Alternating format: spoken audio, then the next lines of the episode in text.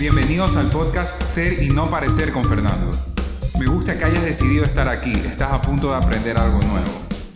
Prepárate para una de las cápsulas semanales con herramientas de inteligencia emocional, PNL, coaching, experiencias y distinciones que te aportarán a mejorar tu vida para que la lleves a un nuevo nivel. Bienvenido.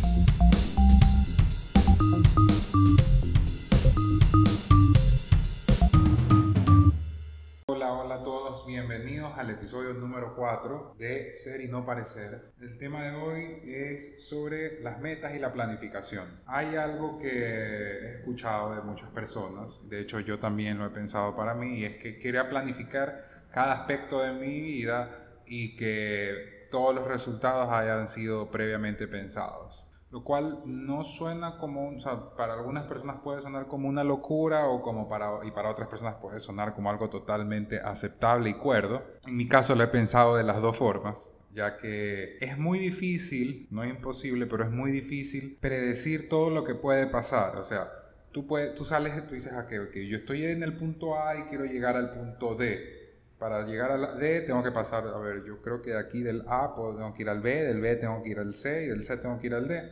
Me invento un mapa, un mapa de metas eh, para poder yo, yo cumplir mis objetivos. Los granulo y hago todo esto. Pero existe algo, el mundo.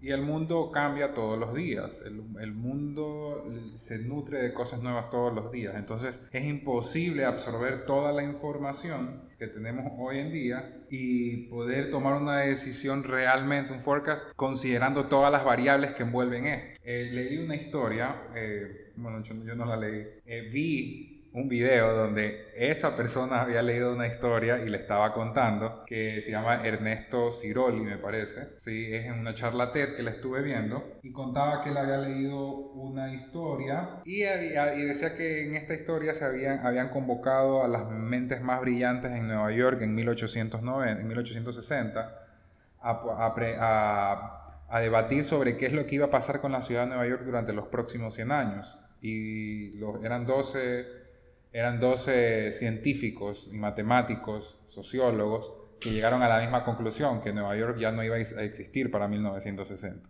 ya que para poder mover a tantas personas a los alrededores de Nueva York iban a necesitar 6 millones de caballos y la ciudad no tenía cómo manejar tanta caca de caballo. Entonces, imagínate que el, el pronóstico de ellos fue ese, no va a existir. Bueno, y ya muchos sabemos lo que pasó en ese tiempo, ¿no? O sea, en 1886, no me equivoco, apareció el primer vehículo y luego comenzaron con Ford la producción masiva de vehículos, entonces cambió totalmente el, panorama.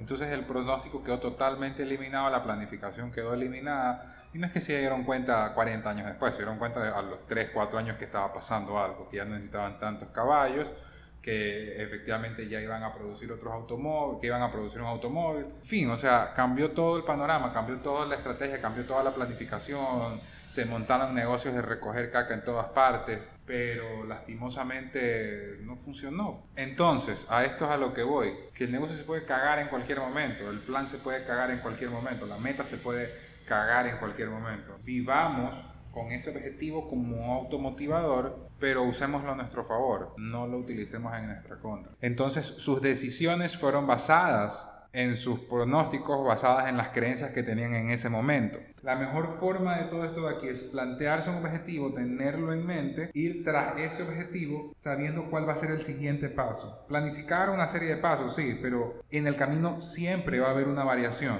siempre. No va a ser 1, 2, 3, 4, 5, 6, 7, 8, 9, 10 y llegué. Siempre vas a tener enfrente que tomar decisiones que tú consideres que sean funcionales para llegar al objetivo al que quieres llegar, sea cual sea. Por ejemplo, yo comencé a hacer un, un, emprendimiento sobre talleres y sesiones con dos amigos. Bueno, en ese tiempo, sí, con dos amigos lo empezamos, que se llama Cultura de Reinvención. Empezamos con, en ese tiempo se llamaba Reinvención Pro, luego lo cambiamos a Academia de Reinvención y ahorita es Cultura de Reinvención que ya está establecido como Cultura de Reinvención y así se va a quedar por ahora. Entonces, lo que quiero, lo que quiero decirte con esto es que este proyecto inició hace un año y medio y inició de una forma totalmente diferente con otras personas y ahorita está evaluando, estamos desarrollando talleres, técnicas nuevas. De hecho, de, hecho, la cultura de reinvención es un resultado, por así decirlo, de un, estilo de vida que tú llevas a través de la aplicación de la metodología de reinvención y la metodología de reinvención simplemente es una fusión de diferentes técnicas de desarrollo personal que incluye mindfulness, incluye coaching, inteligencia emocional,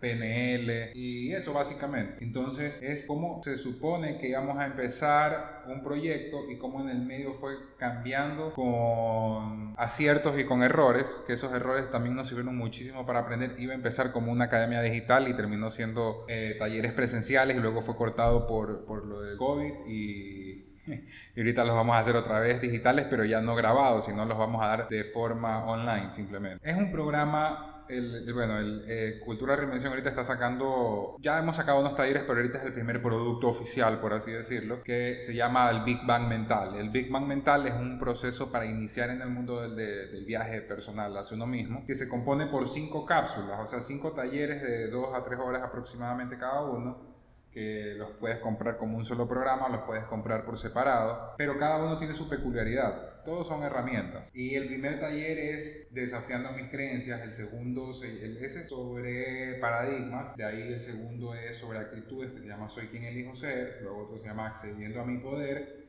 el que sigue es Aprendiendo de mí y el siguiente es Reinventando mi futuro.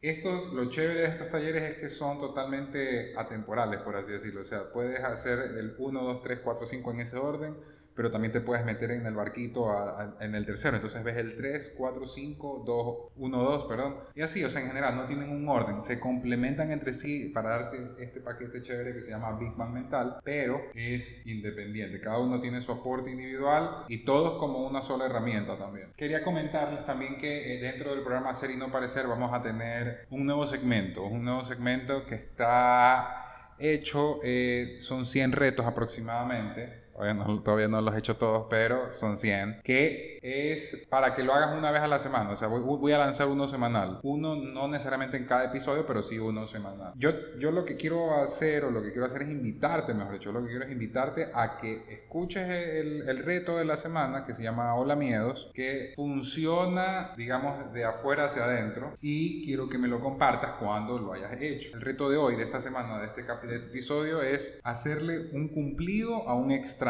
alguien que no conozcas totalmente, que no sea de, tu misma universidad o de tu misma o de tu mismo lugar de trabajo, que sea un completo desconocido, vayas y le hagas un cumplido, que sea sobre el zapato, sobre el peinado, sobre las uñas, sobre la ropa, sobre que te dé la gana de hacerle un cumplido, que vayas a interactuar únicamente, lo interrumpas y tú vayas y le digas eh, me gusta tal cosa o el cumplido que tú le quieras dar, parece guapa yo qué sé, que lo hagas así, yo qué sé, en un supermercado, en el cine, cualquier persona. Estas, estas, estos retos, por así decirlo, no son retos como tal, sino que se llaman breakthrough, te van a dar un aprendizaje. Es un aprendizaje que no va a ser igual para todo el mundo, evidentemente, para más que no les pesa en lo absoluto ir y dar un cumplido a otra persona. Pero hay otras personas que sí se les hace muy pesado. Entonces van a tener para todos. Eso sí se los aseguro. Eso. Ahora, cada, cada invitado que yo tenga acá en el programa va a tener que haber hecho necesariamente el reto de la semana anterior. Son cositas. No te van a quitar ni cinco minutos de tu vida. Algunos, otros sí. Pero la cosa es que te van a aportar. Entonces, ¿esto qué quiere decir? Que cuando yo invite a Omar, Omar tiene que haber hecho el reto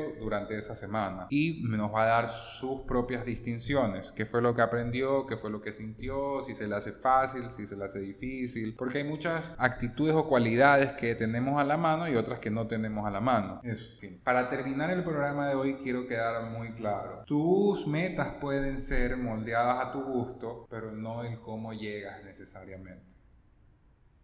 Porque te vas a encontrar con diferentes situaciones mientras la estés recorriendo el camino que te hayas fijado. Y vas a ir, o sea, cuando ya tú estés más cerca, tú vas a decir, ok, yo quiero ir de aquí a Salinas, que es una ciudad que queda cerca de aquí, y tú vas a, y tú vas a ir. O sea, cuando yo, tú estés ahí frente dices, ok, ahorita tengo que virar, ok, ahorita tengo que virar a la derecha, ahorita tengo que seguir de largo, tengo que rebasar.